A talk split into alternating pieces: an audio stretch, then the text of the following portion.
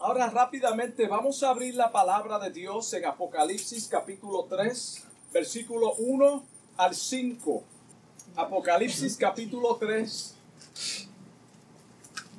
versículo 1 al 5.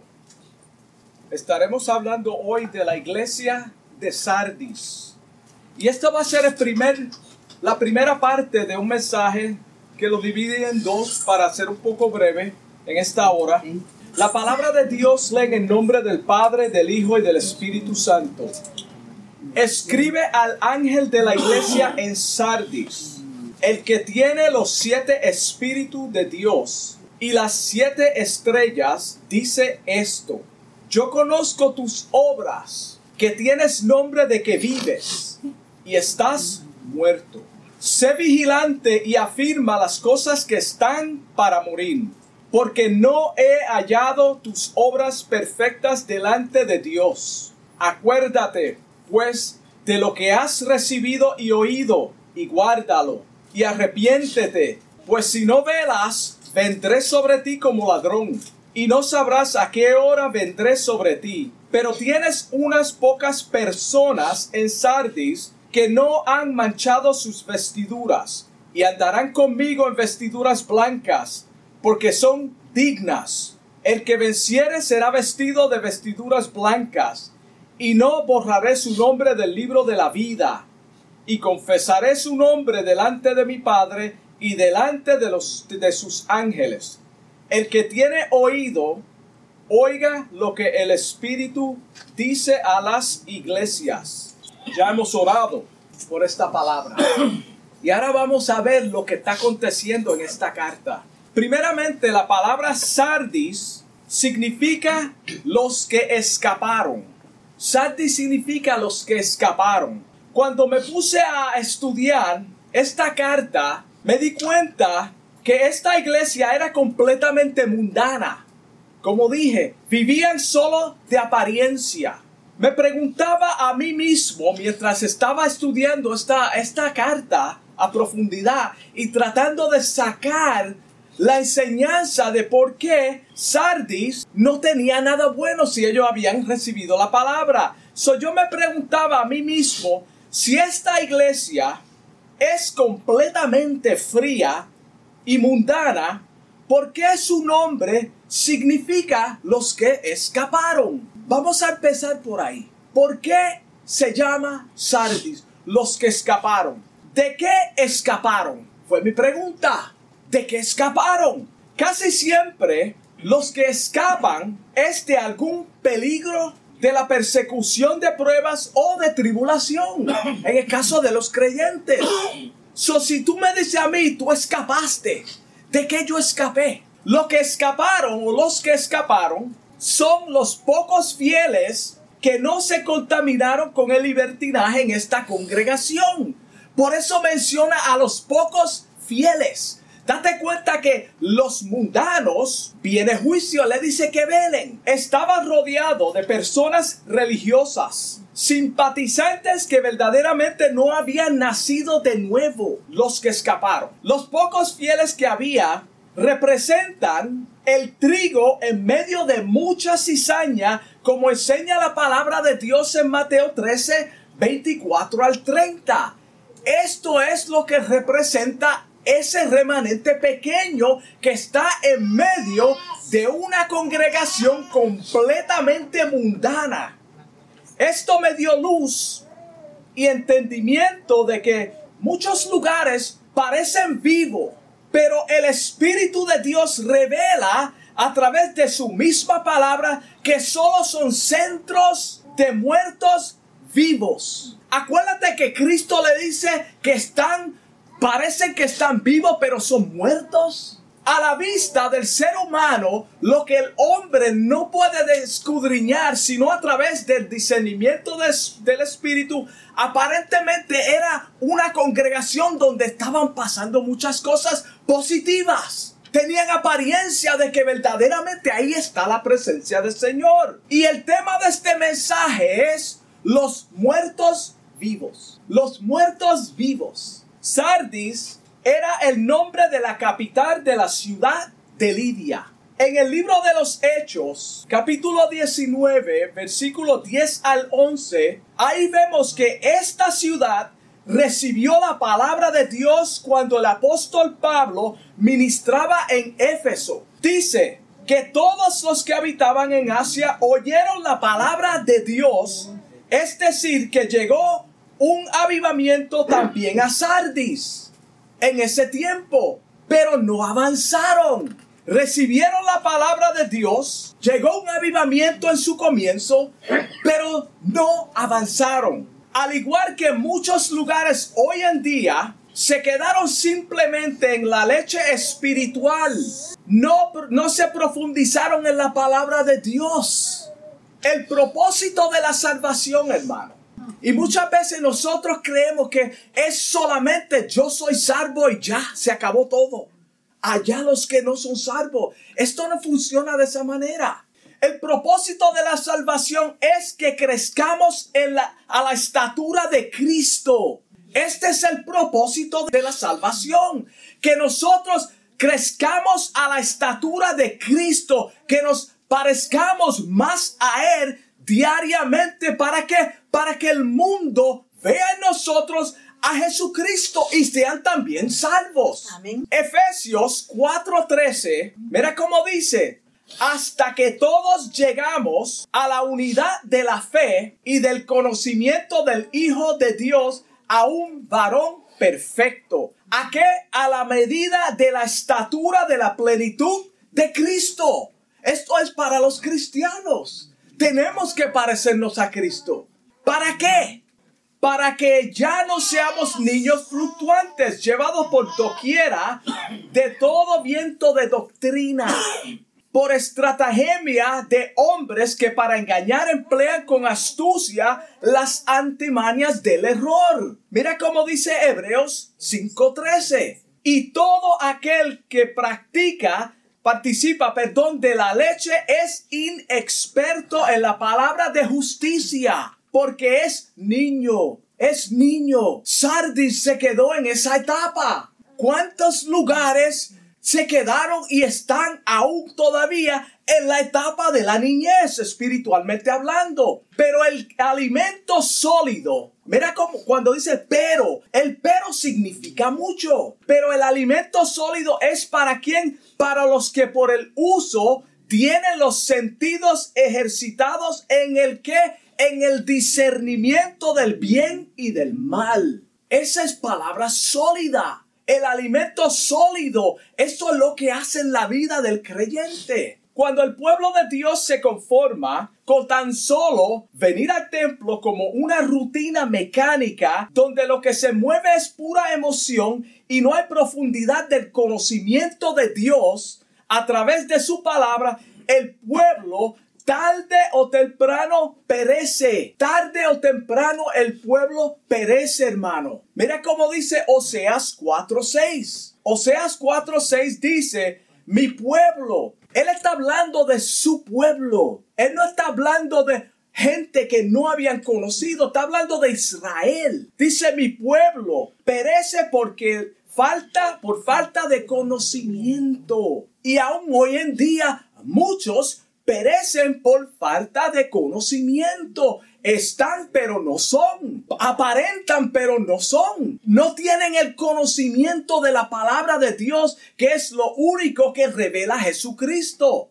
¿Conocimiento de qué? La pregunta. Mi pueblo perece por falta de conocimiento de Cristo falta de conocimiento de Cristo. ¿Cómo es que lo conocemos? Juan 5:39. Juan 5:39 tiene la respuesta de cómo nosotros recibimos. Dice, escudriñad las escrituras, porque a vosotros os parecéis que en ellas tenéis la vida eterna, y ellas son las que dan testimonio de mí.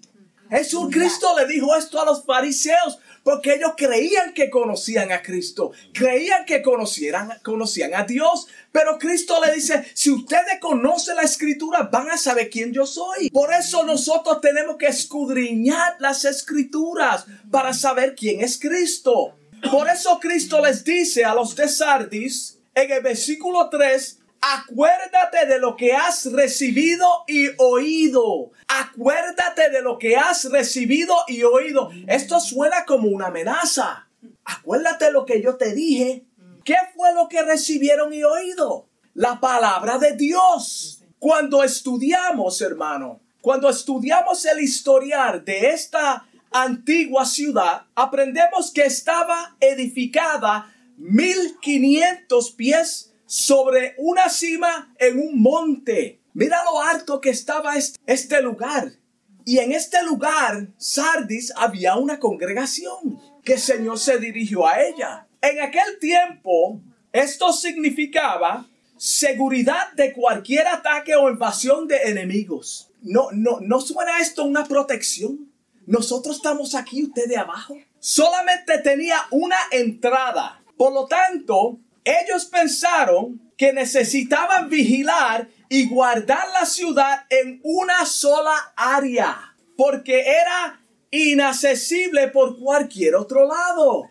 ¡Qué bendición! Lo demás, no te preocupes, confócate solamente en esta área. Sin embargo, fueron invadidos por los enemigos en dos ocasiones porque la guardia que vigilaba se descuidó. Pusieron toda su confianza en la altura impenetrable de la montaña. Mira la confianza que tenían en el lugar donde estaban. Pensaron que la altura los protegería de cualquier asalto de los enemigos. Ellos se olvidaron de fortalecer un punto débil, una pequeña quebrada que Ciro aprovechó con sus mejores escaladores para tomar la ciudad de noche por sorpresa y los derrotó, los derrotó. Lo que ellos pensaban que era una seguridad, siempre hay una área donde el enemigo entrará, hermano. Nosotros cuando pensamos que estamos más fortalecidos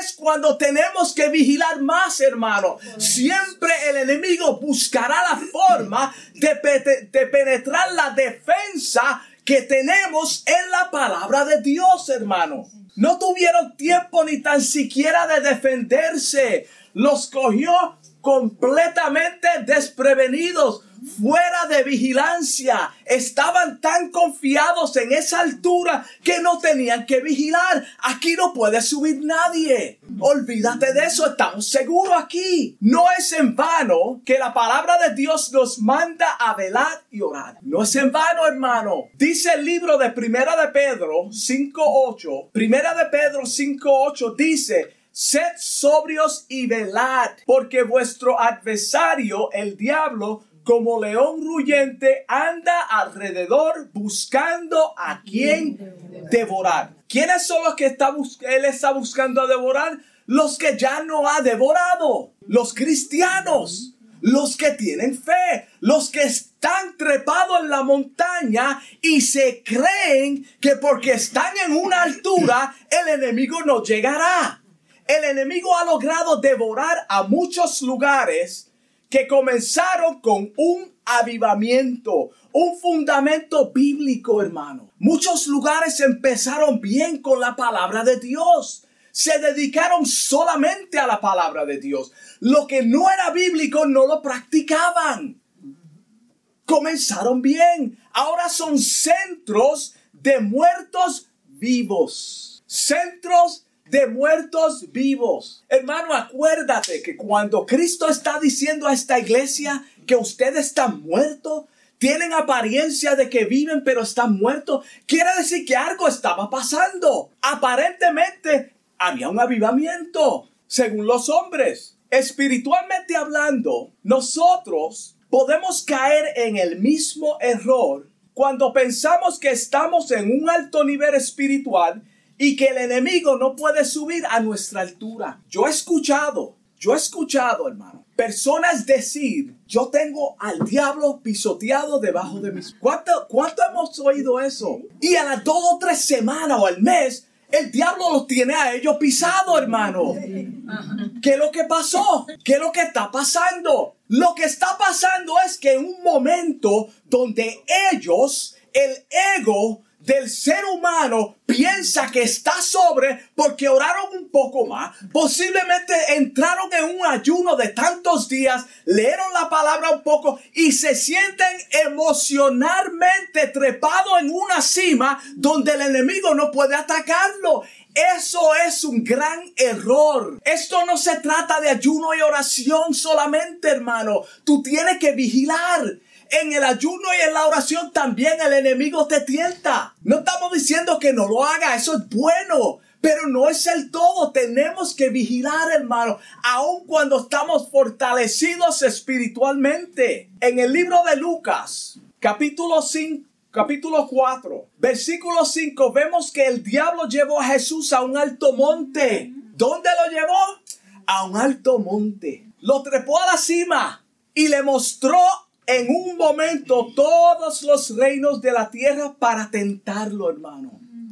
No importa que nosotros nos sintamos fortalecidos en el espíritu, no podemos descuidarnos, hermano. Siempre busca la manera de darle la gloria a Dios. Si no es por ti, yo no tuviera en este nivel. Señor, ayúdame a permanecer en esta altura espiritual, donde yo no me confíe demasiado en mí mismo, que baje las guardas, la guardia. Este incidente aconteció después que Jesús ayunó cuántos días? 40 días. 40 días. Ahí donde vino el ataque, hermano. Ahí donde fue tentado. Debemos orar, debemos ayunar, debemos escudriñar la palabra. Pero acuérdate, hermano, que la guerra no va a terminar ahí. El primer versículo de este capítulo dice que Jesús estaba lleno de qué? Del Espíritu Santo. Hermano, tú puedes tener una, unción tremenda en un momento donde tú estás trepado espiritualmente a un nivel que tú sientes que puedes decirle a una montaña, muévete y se va a mover. Eso no va a impedir que el enemigo se trepe en la montaña y te haga la guerra. Él está en la montaña también para hacerte la guerra. Por más alto que nosotros nos trepemos, ahí hermano vamos a tener conflicto y guerra. Mira cómo dice Proverbios 3.5. Proverbios 3.5 dice, fíate de Jehová de todo corazón y no te apoyes en tu propia prudencia. No te apoyes en tu propia prudencia. Fíate de Jehová, en otras palabras, mira hacia Dios para tu ayuda. Confía en el Señor. No te apoyes en tus propias habilidades. Cuando el pueblo abandona la palabra de Dios, porque piensa que somos suficientes o pensamos que somos suficientes, es lo mismo que remover la herramienta primordial que transforma el creyente a la imagen de Cristo. Es lo mismo que remover lo que verdaderamente nos transforma a la imagen de Cristo cuando nos confiamos en nuestras propias habilidades cuando pensamos que nosotros somos lo que hacemos las cosas porque tenemos las herramientas. Primera de Tesalonicenses 5, 17. Primera de Tesalonicenses 5, 17 dice, orar sin cesar. No dejes de orar. Ora en todo tiempo. ¿Estás en la montaña? Ora. ¿Estás triste? Ora te sientes abandonado, ora. Nadie te quiere, ora. Ora en todo tiempo, hermano. Tiene guerra, ora. Cuando pensamos que estamos en la cima de nuestra vida espiritual, como pensó la iglesia de Sardis, corremos peligro. Nunca debemos de confiar demasiado en nosotros mismos, en nuestras propias habilidades, hermanos. Mira cómo dice Efesios 6:10. Efesios 6:10 dice, por lo demás, hermanos míos, otra vez, fortaleceos en quién? En el Señor y no en el poder de su y en el poder de sus fuerzas. Fortaleceo en el Señor y en el poder de su fuerza. No la tuya, no la mía, su fuerza. Él es quien nos da la fuerza. Primera de Corintios 10:12. Primera de Corintios 10:12 dice, así que el que piensa estar firme, mire que no caiga. El que piensa estar firme, mira que no caiga. Mira que no caiga. ¿Caiga de qué? ¿De qué va a caer? De todo lo que hemos mencionado. Cuando tú estás trepado en la no está hablando de la salvación, hermano. Está hablando de ese momento donde tú crees que está tan firme que tú jamás vas a llegar a un nivel donde tú vas a necesitar verdaderamente clamar a Dios por la ayuda que solamente te puede sacar de la situación. No te apoyes en tu propia prudencia, hermano como pueblo de Dios tenemos que estar siempre edificados sobre la palabra de Dios. Siempre sobre la palabra de Dios. Mira cómo dice Salmo 127.1. Dice, si Jehová no edificare la casa, en vano trabajan los que la edifican. Si Jehová no guarda la ciudad, en vano vela la guardia. Cuando el pueblo de Dios se descuida, entra la soberbia. Cuando nos descuidamos, hermano, entra la soberbia y el príncipe de las tinieblas coge absoluto dominio y control del ambiente. Eso es lo que pasa en muchos lugares donde vemos que el enemigo como que ha robado y ha cogido dominio y control de la situación en muchos lugares porque entró la soberbia. Proverbio 16, 18 dice, antes del quebrantamiento es la soberbia y antes de la caída la altivez de espíritu. Jehová nos da la victoria, hermano. El Señor nos da la victoria, pero no podemos estar confiados en nuestras propias habilidades carnales para resistir una batalla espiritual. No podemos, hermanos, porque vamos a fracasar. Vamos a ser derrotados. Efesios 6 claramente nos da o nos equipa con las herramientas adecuadas. Efesios 6. Ahí hay una lista de las herramientas, la armadura que nosotros necesitamos para pelear en esta batalla. Ya el Señor ha librado la batalla, pero tenemos que equiparnos. En el año 549 antes de Cristo, los soldados medos persas de Ciro entraron en la ciudad porque la guardia se había dormido. No estaban velando, hermano. Eso es historia. Así fue que conquistaron. Bajaron la guardia, así como hacemos hoy en día. Dejamos de orar, dejamos de ayunar, comenzamos a hacer otras cosas entonces el el enemigo se infiltra y a la vez que se mete el enemigo en tu casa, hermano, para sacarlo, tú tienes que clamar y batallar en el espíritu. No hay otra forma, hermano. No hay otra forma. Cuando la iglesia permanece en una rutina de algo que no está funcionando, hermano, entramos en un conformismo que se, que, que, que y cuando abandonamos la oración, y los estudios bíblicos. Esto se convierte en y se convierte en opiniones, perdón, de hombres. Entonces el enemigo trae confusión. Cuando nosotros damos opiniones en vez de lo que dice la palabra de Dios en las escrituras, el enemigo trae confusión. Enreda al pueblo, hermano. Lamentablemente, este es el cuadro vivo de muchos lugares de adoración hoy en día. Ya están cansados, no velan, no oran. Las cosas del Señor como que ya no les interesa. Las encuentran demasiado aburridas. A este nivel hemos llegado, hermano.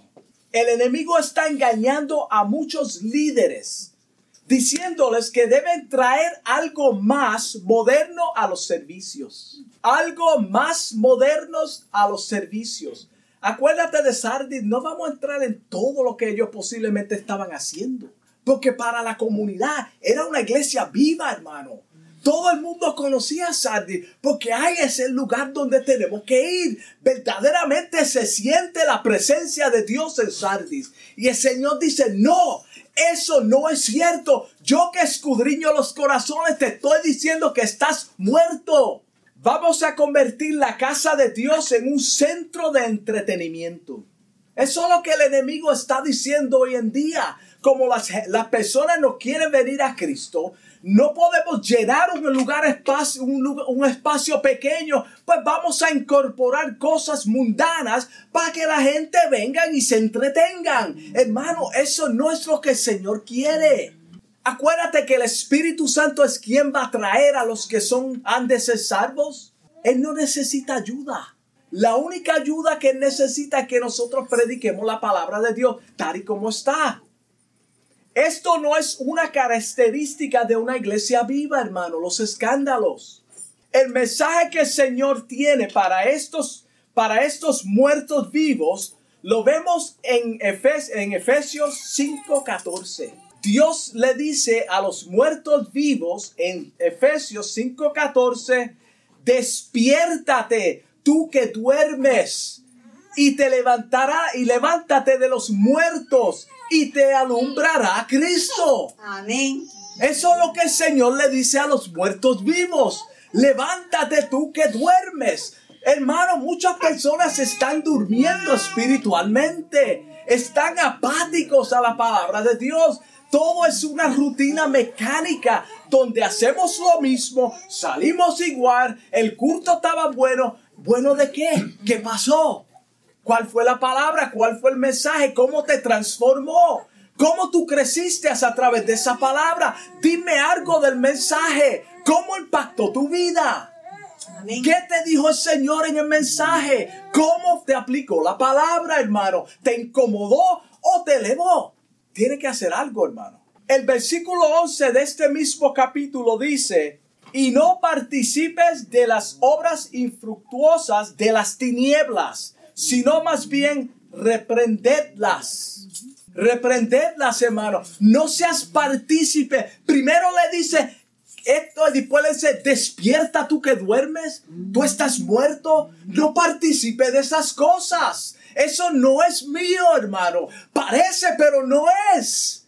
Qué confusión tenemos hoy en día, hermano. Porque somos seres emocionales nos emocionamos fácilmente. Cuando una persona grita, tiene unción. El Señor puede decir, no tiene ninguna unción, estás muerto. Yo no lo conozco. Están brincando, brincando de qué? Brincando de emoción. Yo no estoy en el brinco. Puede ser que el Señor diga eso. Yo no estoy en esas obras. El Señor dice que Él conoce las obras. Quiere decir que estaban trabajando, pero no estaban trabajando para el Señor. Era para el propio orgullo de ellos, para darse nombre de que viven, pero estaban muertos. El letrero fuera de una congregación no determina la espiritualidad de una iglesia. Puede ser una iglesia completamente antibíblica, hermano, donde nosotros pensamos que verdaderamente se está trazando la palabra de Dios, pero si tú escudriñas a profundidad, no es palabra de Dios aplicada correctamente. Tengamos cuidado. Una iglesia muerta espiritualmente se conoce porque mezcla falsas adoraciones con unas medias verdades que tienen nombre de que viven. Unas medias verdades con cosas mundanas. Cuando se empatan y se acepta dentro de los lugares, hermano, eso es una iglesia fría. Eso es un lugar mundano. Cristo dice, tienen nombre pero están muertos. Pero están muertos. Es más destructivo, hermano para una congregación que se le diga que todo está bien cuando no es cierto. Eso es más destructivo. Es mejor decir la verdad. No incorpore cosas mundanas, hermano. Si no es bíblico, no lo haga. Es mejor decirle eso aunque se incomode, hermano. Aunque se incomode. Cristo le dijo a los líderes, ustedes están muertos. Aparentemente están vivos, pero no. Están todos muertos, solamente hay un pequeño remanente. Cuando le decimos a los creyentes mundanos que no hay, que, no hay nada que mejorar, seguirán siendo muertos vivos. Por eso tenemos que aplicar correctamente las palabras del Señor. Nuestra responsabilidad es de profetizar la palabra de Dios a los muertos para que el Espíritu Santo de Dios entre en ellos y haga morada para que vivan, como sucedió en el Valle de los Huesos Secos, cuando Ezequiel le profetizó en el capítulo 37. Este es el mensaje de Dios a la iglesia para los muertos vivos. Profetiza la palabra de Dios para que despierten, hermano. Incomódalo, que se molesten que se molesten, hermano, para que vean su condición pecaminosa, para que vean que están demasiado de cómodos y el Señor quiere que nosotros despertemos, hermano, que salgamos de la rutina del conformismo. Con esto concluyo. La enseñanza de esta primera parte de este mensaje es que tenemos que estar conectados primeramente diariamente con las escrituras. Todos los días, hermano. Todos los días tenemos que estar conectados con la palabra de Dios. La palabra de Dios nos lleva a la oración. La palabra de Dios nos lleva a la verdad, hermano. Todo lo que hagamos para el Señor debe de ser con el propósito de exaltarlo a Él solamente, hermano. La gloria no es de nosotros. No queremos llevarnos la gloria. La iglesia de Sardis se había preocupado de cuidar más lo que el hombre ve, pero sus corazones no estaban de acuerdo a la palabra de Dios. No estaba de acuerdo con el Señor. No estaba, hermano. Imagínate por un segundo el lugar más avivado que tú puedas pensar, donde todo el mundo dice, verdaderamente esa congregación, ahí se siente la presencia de Dios. Ahí se mueve el Espíritu Santo. Ahí se están convirtiendo las personas todos los días por montones. La música de esa iglesia es, parece que tú estás en el cielo. El grupo de adoración parecen ángeles. Míralos. Wow, ¿verdad que parecen ángeles? Y que de momento el Señor te diga o se presente como predicador en ese lugar y diga, ustedes están muertos. Solamente aquel viejito, aquellas personas, usted ven esos cuatro, eso estoy parafraseando, hermano, no, no es que... Usted ve esas cuatro personas que no están haciendo nada, posiblemente ni están gritando. Esos son los fieles. Ustedes no los conozco, ustedes son muertos vivos. Arrepiéntase. Gloria a Dios. Si no se arrepiente, yo voy a venir como ladrón. Es lo que le dice el Señor. Lo que determina un avivamiento, hermano, no es la emoción externa, sino lo que está aconteciendo dentro del corazón del ser humano. Que tú crezcas todos los días a la estatura del varón perfecto que es Cristo Jesús. Eso es un avivamiento. El avivamiento es individual. El avivamiento es con una persona. Entonces otra persona. Y cuando tú tienes un avivamiento de cinco personas, hay un ambiente diferente, hermano. Eso, la emoción no determina, hermano, la espiritualidad. El libro de Samuel, de primera de Samuel 16, 16 7. La última parte de ese versículo dice, Jehová no mira lo que el hombre mira. Acuérdate que Samuel se... Trae más grande porque ese es que Dios escogió. El Señor le dice, no. Pues el hombre mira lo que está delante de sus ojos. El avivamiento en Sardis. Una iglesia que todo, hermano, todos querían ir ahí porque había un avivamiento. Pero Jehová mira el corazón. Los de Sardis aparentaban ser vivos ante los ojos de los demás, pero Cristo les dice, están muertos. Los muertos vivos. La próxima semana terminemos, terminamos con la segunda parte. Amén. Vamos a hablar. Amado Dios, te doy gracias, Padre, por esta palabra. Señor, que ha sido predicada tal y como tú me la diste, Dios mío. Padre, entendamos que no se trata, Dios mío, de apariencias externas, no se, no se trata de emociones que podamos impresionar a los demás, Señor. Te pedimos en el nombre de Jesús que podamos tener un verdadero avivamiento individualmente, Señor. Que tu palabra se haga real en nuestras vidas, Señor. Amén. Que tu Santo Espíritu sea quien nos controle, Dios mío. Que tu Espíritu Santo sea quien hable a través de nuestros labios, Señor. Que tu Espíritu Santo sea quien nos conduzca, Dios mío, en los momentos de pruebas, en los momentos de aflicción, de coraje, de ansiedad, de enojo, Dios mío, donde queremos abandonarlo todo, Señor. Bendice a este pueblo, bendice a cada hermano en esta hora, Señor. Te doy gracias en el nombre de Jesús. Amén. Aleluya. Jesús.